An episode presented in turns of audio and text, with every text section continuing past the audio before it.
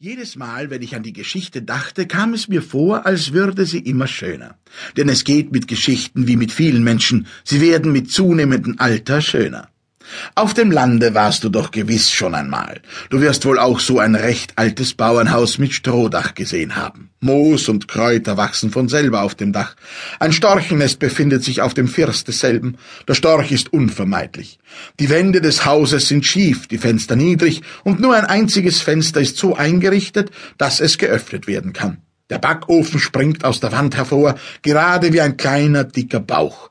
Der Fliederbaum hängt über den Zaun und unter seinen Zweigen ist ein Wassertümpel, in dem eine oder mehrere Enten liegen. Ein Kettenhund, der alle und jeden anbellt, ist auch da.